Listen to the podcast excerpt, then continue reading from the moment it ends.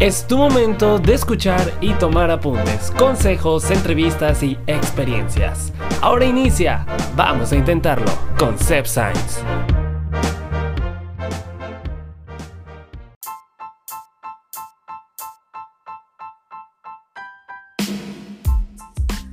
Bienvenidos sean todos ustedes a un episodio más de Vamos a Intentarlo. Soy Sebastián Sainz y los estaré acompañando a lo largo de los siguientes minutos. Pero antes los invito a que vayan a mis redes sociales y me sigan. Me pueden encontrar en Instagram y Twitter como arroba Ahí les estaré publicando historias y tweets para que ustedes me den sus consejos, opiniones, experiencias de todo sobre los siguientes temas que estaremos hablando a lo largo de esta temporada.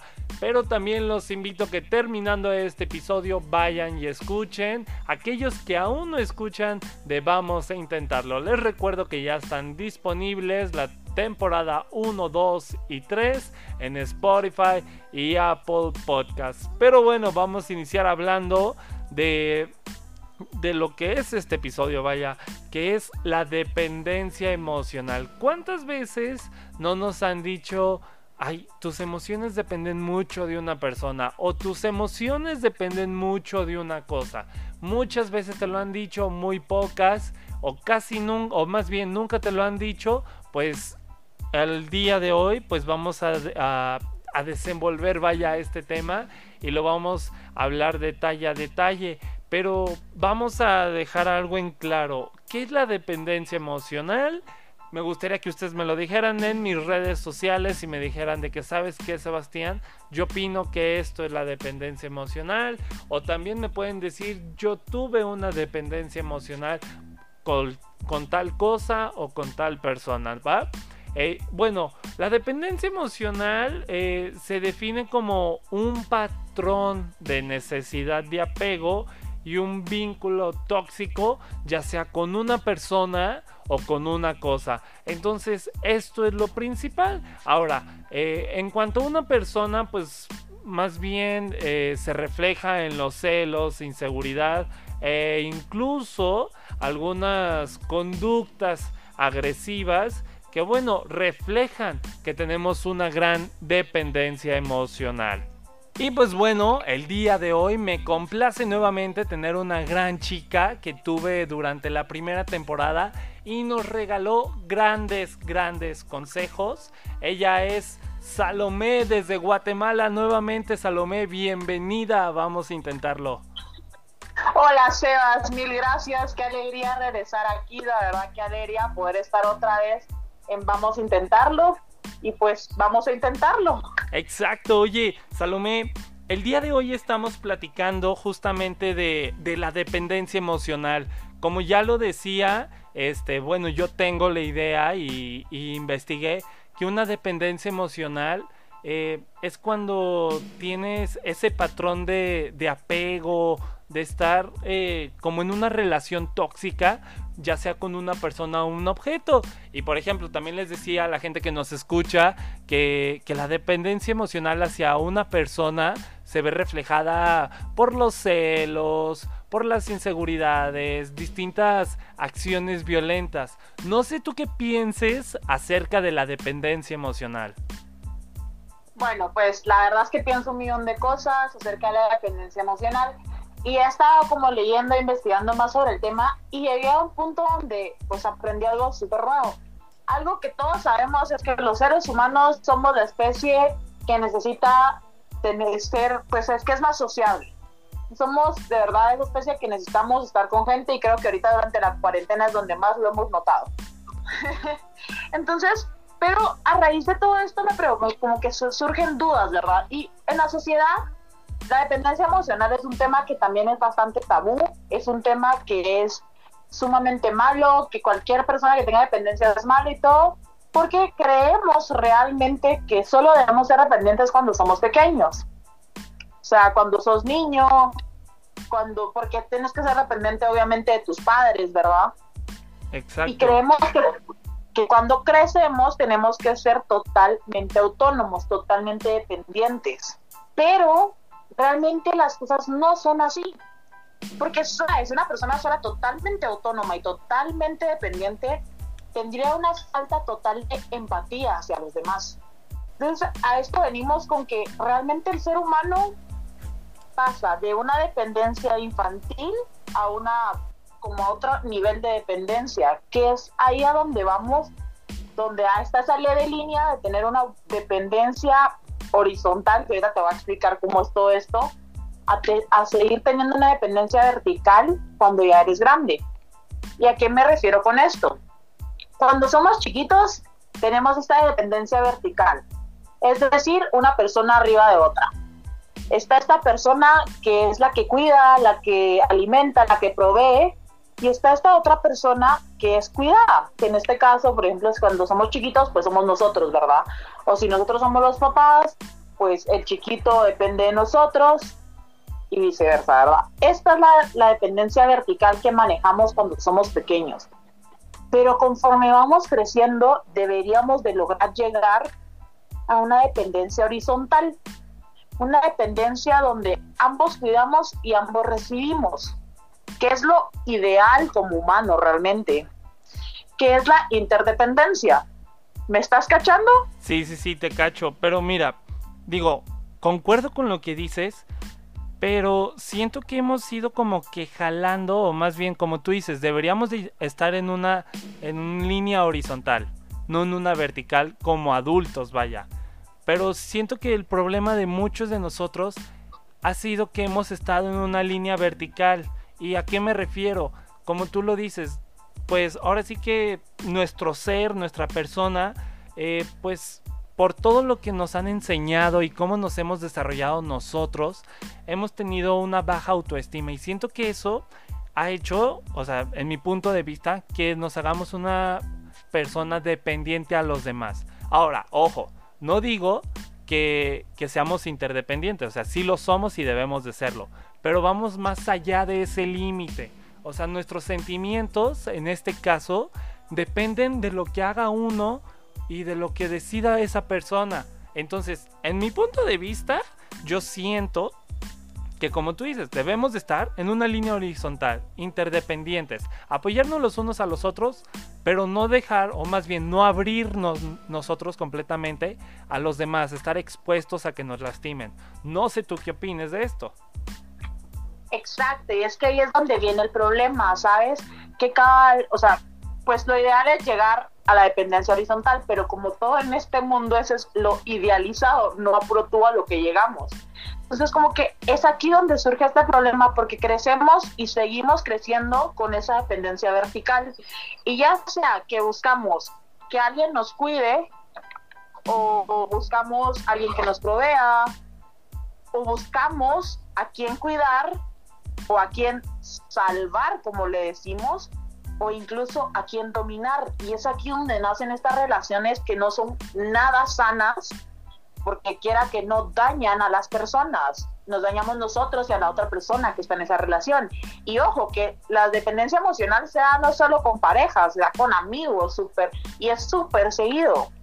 No, y digo, como lo mencionábamos al inicio de este episodio, también la dependencia emocional se puede dar con objetos. Eh, también hay gente que es muy dependiente, vamos a decirlo así, tiene una, lo voy a repetir muchas veces, tiene una dependencia emocional, ya sea con el tabaco, con las drogas, con el alcohol. Entonces, crean este ambiente, esta burbuja en la que no pueden vivir si no es, tienen este tipo de, de accesos, vaya, a esto, al alcohol, a las drogas, o incluso no pueden vivir completamente sanos, completamente felices, si no tienen esa dependencia con esa persona que aunque las haya lastimado o no las haya lastimado, pues tú sigues ahí pegado a esa persona. Exacto, exacto. Y sabes es lo que pasa, que es en este momento donde nos comenzamos a preguntar, ok, si yo estoy en una dependencia vertical con cualquier, con una persona, con un objeto, ¿cómo logro llegar a una dependencia horizontal? Y para esto necesitamos como que tener realmente una buena autonomía e intimidad. Entonces, esto es como un tema súper amplio, ¿verdad? Sí, es algo amplio. Súper amplio, ¿verdad? Y pero para lograr llegar a una autonomía y una intimidad como bastante equilibrada, llegamos a la regulación de, emocional, que es como una de las variables principales de esto. Y es ahí donde empezamos a desglosar el por qué existen estas relaciones nada sanas, ¿verdad? Porque, ¿sabes? La regulación emocional es todo, todo aquello que nosotros hacemos como seres humanos para, para ver, o sea, para estar bien o que nos afecta o que nos influye en nuestro estado de ánimo y emociones. O sea, realmente, pero con la regulación emocional viene la autorregulación emocional y la corregulación emocional. Y ponte, esto es como lo que, entonces la autorregulación emocional es realmente lo que hago yo solo. Por ejemplo, ¿te acuerdas que en el primer podcast te hablaba de la hora cero? Exacto, que, voy a hacer un paréntesis. Aquellas personas que no hayan escuchado ese episodio, la verdad se los recomiendo, es un gran consejo la hora cero. Eh, ¿Qué episodio es este? Pues miren, es el episodio de cómo saber cuándo dejar ir a una persona y es de la primera temporada. Ahí búsquenlo, está en Spotify Apple Podcast, porque la verdad ese consejo de la hora cero, desde ese momento que Salomé me lo dio, lo he implementado todos los días y lo he compartido. Que me alegro seas. Ponte, la hora cero de verdad es un, pues, una herramienta que usamos para la autorregulación emocional. También cuando meditamos o cuando hacemos ejercicio, que son todas estas técnicas o estas cosas que hacemos para poder como estar bien con nosotros mismos, eso es parte de la autorregulación emocional. Y de ahí viene la corregulación emocional, que es todo aquello que hacemos con más personas. Ponte, no sé si te ha pasado, pero te sientes que has sido un día nefasto y no sabes qué hacer, ya no sabes qué, qué ya no puedes contigo y llamas a un amigo para conversar de eso o llaman a su pareja para conversar de eso y eso les ayuda a liberarse. Eso es la corregulación emocional. Y es la que yo pienso que deberíamos de trabajar más. Digo, ambas es muy, eh, se deben de trabajar, pero también trabajar la correlación, la, la corregulación eh, emocional. Eh, digo, es muy importante también estar bien con los demás, porque son los que nos rodean. Como tú lo dices, somos interdependientes. Personas que, que no pueden andar por la vida haciendo lo que se les pegue la gana. Y digo, nuestras acciones afectan a los demás y las acciones de los demás nos afectan a nosotros hasta cierto punto. Entonces, trabajar mucho esa parte. Exacto. Y sabes qué pasa? Que también depende mucho de la persona, porque aquí entramos en este en esta balanza que cada uno de nosotros tiene, porque existen estas personas que tienen una perfecta autorregulación y una pésima corregulación. Son estas personas que realmente, por ejemplo, en mi caso, yo soy más pues yo solía hacer, o sea, ahorita ya tengo un poco más de balance, pero antes yo sí era una persona que mi autorregulación era muy buena, pero mi corregulación de verdad no era muy buena porque sabía que ante, ante un conflicto, en vez de ir y enfrentar el problema con la otra persona y ver cómo lo resuelven, eh, son esas personas que nos aislamos, que necesitamos dejar de a la gente de un lado para poder autorregularnos antes, que no está bien. Y de ahí tenemos el contrario, ¿verdad? La gente que no puede estar sola, que no se puede autorregular y que siempre necesita estar corregulándose. Y es ahí donde entra en conflicto las relaciones interpersonales. ¿Por qué? Porque si simple y sencillamente tú tienes a alguien que, a una, auto, a una persona que su, pues su manera de ser es más autorreguladora que correguladora y la otra que es correguladora, si se unen como pareja, ¿Qué pasa si hay un conflicto? Pues la que es autorreguladora va a huir. Exacto. Y el que es corregulador lo va a seguir. Y empezamos en este círculo vicioso que no cambia y no cambia y no cambia y no cambia. Y oye, uno de los riesgos que, que digo, en este tipo de relaciones, vamos a decirlo así como tú lo acabas de decir, en la que una persona es muy autorreguladora y la otra es correguladora, eh, uno de los riesgos para la persona que es correguladora, pues sería que muchas veces eh, interpone, eh, o más bien antepone los deseos de la otra persona ante sus propias necesidades e incluso eh, la felicidad de esta persona depende de esa persona que, que, vamos a decirlo así, ama, vaya, en el caso de una relación amorosa. Entonces, siento que es uno de los grandes riesgos de, de no encontrar un balance en la autorregulación y corregulación. Exacto, de verdad. De hecho, es bien interesante ver todo esto porque vienen como con los miedos de cada una de estas personas, ¿verdad? Porque como tú dices, el mayor problema de un corregulador es que se olvida completamente de sus necesidades muchas veces y va antes la otra persona. Y no es que la otra persona sea mala y no se dé cuenta, sino que solo no sabe cómo reaccionar ante eso. Porque para esa persona uno de sus miedos es que la invadan, es que es perder su propia autonomía. Entonces es como, no es funcional por decirlo así. Y es ahí donde venimos con el, ¿qué pasa cuando son estas dos personas? Esto genera una co-desregulación. O sea, no los ayuda, por decirlo así.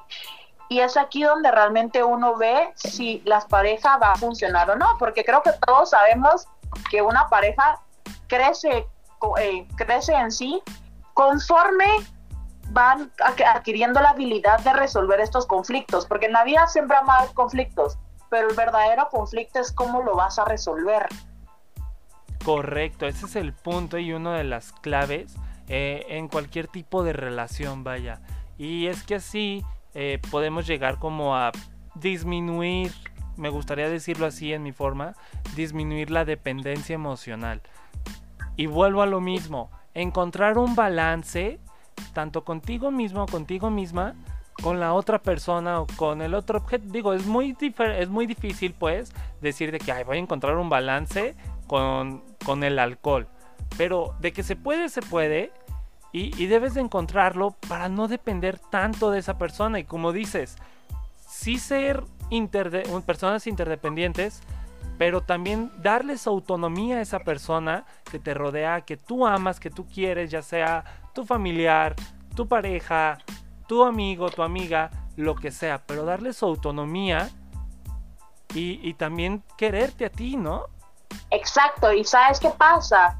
que para poder tener esa autonomía tienes que también tener una seguridad, cierta seguridad, ¿verdad? La seguridad va con, lo con la autorregulación, que es una seguridad de poder estar solo, de sentirte seguro cuando tú estás solo, de sentirte bien, contigo mismo, y la seguridad cuando estás con esa gente, cuando de sentirte bien al estar con la gente, de no, de no sufrir, ¿verdad? Al estar con personas.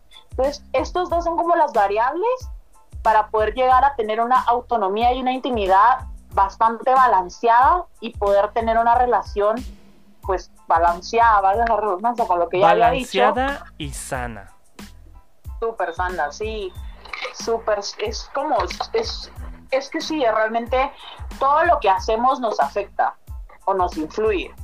Entonces, de estas dos cosas es donde uno tiene como que anclarse realmente y regresar al tomar por acero para poderte conocer y saber en qué necesitas mejorar o trabajar. Correcto. Yo, y Salomé, yo te quiero hacer una pregunta.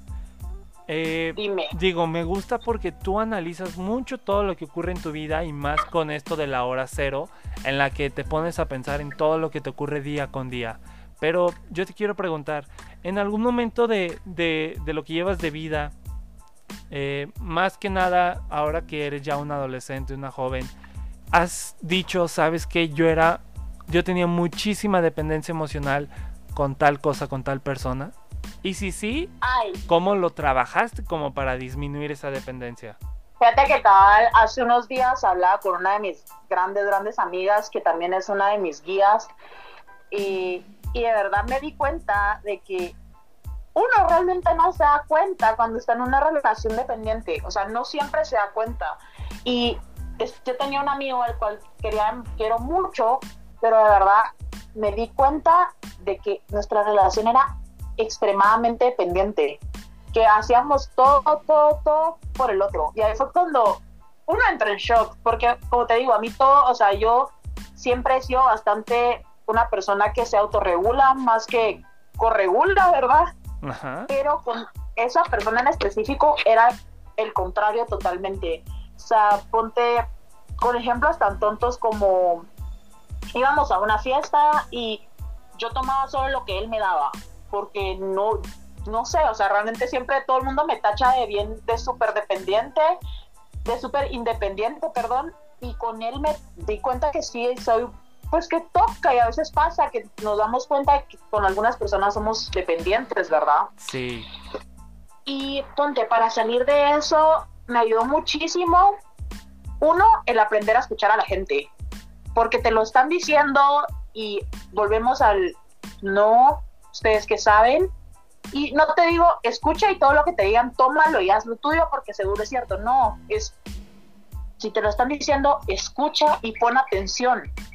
Pon atención si es cierto, si te está afectando y tómate tu hora cero para poder analizar lo que está pasando en tu vida. Entonces, con este amigo, pues me di cuenta de lo dependiente que era, la verdad. De que sí, yo dependía mucho de cómo él hacía las cosas para hacerlas yo o lo que él hacía me afectaba a mí y llegó un punto donde dejé que todo mi mundo girara a su alrededor y me olvidé por completo de mis necesidades y ahí creo que es el peor error que cualquier persona puede cometer. Exacto. Y oye, ¿y ahora cómo te sientes ahora que ya no eres tan dependiente de, de esa persona? Te voy a ser bien honesta. Te sientes al principio, es como que si te bajaran de un juego del que te mareaste muchísimo y no sabes cómo caminar de nuevo porque estabas tan acostumbrada que te da miedo. Pero después es bien, es como te liberas un montón porque realmente te vas dando cuenta y te vas conociendo. Vas, o sea, vas aprendiendo cosas que ni tú sabías de ti mismo. Y ahí, o sea, la gente que escuche este podcast, por favor, si no ha escuchado el primer podcast, escúchenlo, porque vamos a escuchar un montón de veces la hora cero, porque realmente fue mi herramienta que me salvó de muchas situaciones y de muchas relaciones tóxicas, realmente. Y gracias a la hora cero, de verdad, Sebas, no tienes ni idea de lo que me salvó y lo que me ayudó a salir de esa relación. Porque obviamente duele porque te alejas de alguien que tú quieres, pero es ahí donde te pones en, ok, sí, lo quiero, pero me quiero más a mí. Exacto, y ese es el gran punto de, de todo, ahora sí, de nuestra vida, quererte a ti también, o sea, y no poner a las demás personas delante de tus necesidades, aunque sean lo más básicas, eh, porque si no, pues tú vas a valer en este mundo. Entonces, digo, no es necesario que cortes la amistad o el noviazgo o la relación con esa persona, pero sí hacerte un poquito al lado y decir, sabes que cada quien sus cosas, cada quien primero cumple sus necesidades y después nos ayudamos entre los dos para hacer las necesidades de los dos, ¿no crees? Exacto, porque sabes, no importa qué tipo de relación sea, si sea solo relación de amigos o sea una relación de noviazgo, todas las relaciones deben buscar que ambas partes crezcan juntas no que uno crezca y el otro se ahogue. Es como que realmente que ambas partes logren crecer de la mano de la otra persona. Exacto, oye. Y Salomé, para terminar, vamos intentando que, ¿qué le recomiendas a toda la gente que nos está escuchando el día de hoy? Y, y que dice, ¿sabes qué? Creo que tengo una dependencia emocional o creo que conozco a alguien que tiene una dependencia emocional con una persona, con algo, ¿qué le recomiendas a la gente que nos está escuchando? Bueno, pues primero que nada le recomiendo la hora cero. Lo vuelvo y lo voy a repetir toda mi vida. Le recomiendo a todos tomarse el tiempo de conocerse. Tomar ese tiempo donde te puedas, ya sea tirar en tu casa, en tu cuarto. Ahorita que creo que todo el mundo está en cuarentena, poderse acostar en su cama y tomarse no pueden una hora, ok, 15 minutos y decir qué me gusta, qué me gusta en mi día y qué no. Conocerse, qué me gusta de mi relación y qué no. Saber realmente cada pequeño detalle de tu vida es vital. Porque si tú no te conoces, nadie más lo va a hacer. Entonces, eso sería lo primero que recomendaría, full, full, full, que es tal vez de mis favoritos y de consejos que me dieron y que voy a dar hasta que muera, es tómense su hora cero. El segundo consejo es no tengan miedo. No tengan miedo de enfrentarse a lo que son ustedes realmente, porque es algo muy común que nos da mucho miedo pensar y, averiguar realmente quiénes somos. Porque podemos decir, ah, yo soy reparrandero, me encanta hacer esto, me encanta hacer el otro, pero cuando ya entramos a conocernos profundamente y nos damos cuenta de que no somos tal vez como el mundo espera que seamos, nos asustamos. Y ese sería mi otro consejo. No tengan miedo. Busquen su verdadera esencia. Busquen quiénes realmente son, porque es la única forma en la que vamos a poder mejorar día a día. Oye, dos consejos que puede que a la gente se le hagan muy pocos, pero son grandes consejos. Eh, digo, la hora cero, lo vuelvo a repetir, tú ya lo dijiste yo lo vuelvo a decir. Gran consejo que hemos, o que bueno, yo he venido arrastrando desde la primera temporada de Vamos a Intentarlo. Es un consejo que realmente, pues, es usarlo y aprovecharlo. Y que realmente te cambia la perspectiva de tu vida día con día. Pero también el otro consejo que, lo voy a resumir en tres palabras. Buscar tu esencia. O sea, no tener miedo a encontrar el quién eres y, y cuando lo encuentres enfrentarlo. Exacto. Son tal vez, pues, como tú dices, son poquitos, pero realmente no podemos sacar tanto de donde no conocemos. Y hasta que no nos conozcamos, no vamos a poder enfrentarnos a la realidad. Exacto. Y, digo, yo te voy a dar eh, como mis consejos eh, y también a la gente se los voy a dar. El primer consejo que les doy es reconocer que tienes una dependencia emocional. Eso es lo primordial. Porque si no lo reconoces, no vas a. No vas a poder hacer ese cambio, ese mejoramiento, vaya, para ti mismo, para ti misma. El segundo creo que se relaciona mucho con el segundo consejo que tú diste, que es invertir en tu desarrollo personal y centrarte más en ti. Todo esto te va a ayudar a, que ganes más confianza también en ti mismo, en ti misma, porque como te decía al inicio, muchas veces es la desconfianza que tenemos en nosotros mismos y el miedo que tenemos y, nos refugiamos en otra, en otra persona. Y el último consejo que creo que les puede que les puede servir es asumir la responsabilidad de nuestras emociones y aprender a estar solos. Que creo que es uno de los puntos, no sé tú qué digas, que es de los más claves. No sabemos muchas veces estar solos. Sí, de hecho es un punto súper clave en cualquier ocasión de la vida, es aprender a estar solo y aprender a estar bien contigo mismo estando solo. Y otro consejo que me dieron hace poco que realmente creo que es súper importante es reconocer cuáles son tus no negociables con una pareja, con un amigo. O sea, ponte, uno de mis no negociables es, para mí no es negociable que alguien intente pisotearme. O sea, si alguien intenta bajarme mi autoestima o me la baja sin darse cuenta de, con sus comentarios, con ciertas actitudes, para mí eso es un no negociable. Entonces, no puedes estar con alguien que te está haciendo daño o que está pasando, cruzando tus no negociables. Entonces, tomarse tu tiempo para escribir esos no negociables, esas cosas que no quieres en tu vida, para realmente cuando el momento llegue y es alguna persona, si está rompiendo tus no negociables, preguntarte, ¿de verdad quiero estar ahí?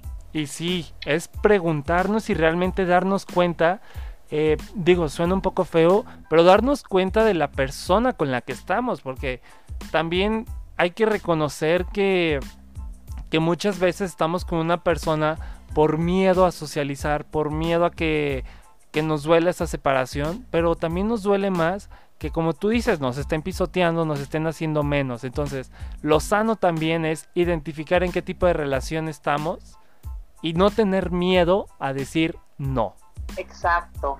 Salomé, muchísimas gracias nuevamente. Eh, me gustaría que dieras tus redes sociales, eh, porque digo, también en tus historias compartes muchísimas cosas que, bueno, a uno lo dejan pensando.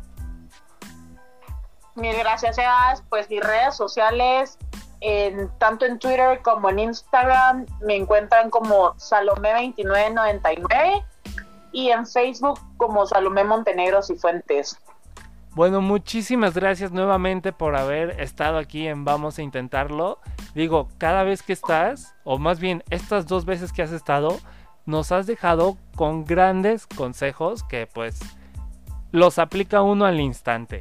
Mil gracias, a ti por volverme a amar, por volverme a tener en, en Vamos a Intentarlo, que de verdad es una plataforma de jóvenes para jóvenes y para el mundo entero. Muchísimas gracias. gracias. Por tener esa iniciativa, Sebas. De verdad es increíble que haya tanto joven talentoso que busca cambiar ese mundo como tú. No, muchísimas gracias, Salomé.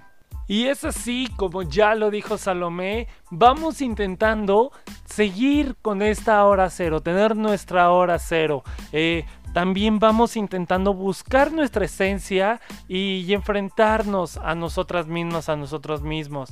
Vamos intentando trabajar en nuestro desarrollo, en nuestra felicidad, en nuestra, vamos a llamarlo así, en nuestra independencia. Así que si ustedes quieren saber más acerca de la hora cero, pues miren, los invito, como ya les dije, eh, escuchen el episodio de cómo saber cuándo dejar ir. Es el episodio 6 de la primera temporada, en, el en donde Salomé nos explica más acerca de qué es esto de la hora cero. Y pues bueno, como ya lo dijimos, aplicar todos estos consejos que les hemos estado dando para mejorar como personas. Así que vamos intentando eh, disminuir esa dependencia emocional. Yo soy Sebastián Sainz. Los invito nuevamente a que me sigan en mis redes sociales, Twitter e Instagram. Me pueden encontrar como arroba. Ahí me gustaría que me dijeran qué piensan acerca de todo lo que dijimos a lo largo del episodio. Y, también qué opinan ustedes, eh, qué consejos tienen. Y, pues bueno, también los invito que ya que está terminando este episodio, eh, escuchen aquellos que no hayan escuchado de Vamos a Intentarlo. Recuerden que ya están disponibles la temporada 1, 2 y 3 en Spotify y Apple Podcast. Yo los espero en un próximo episodio de Vamos a Intentarlo.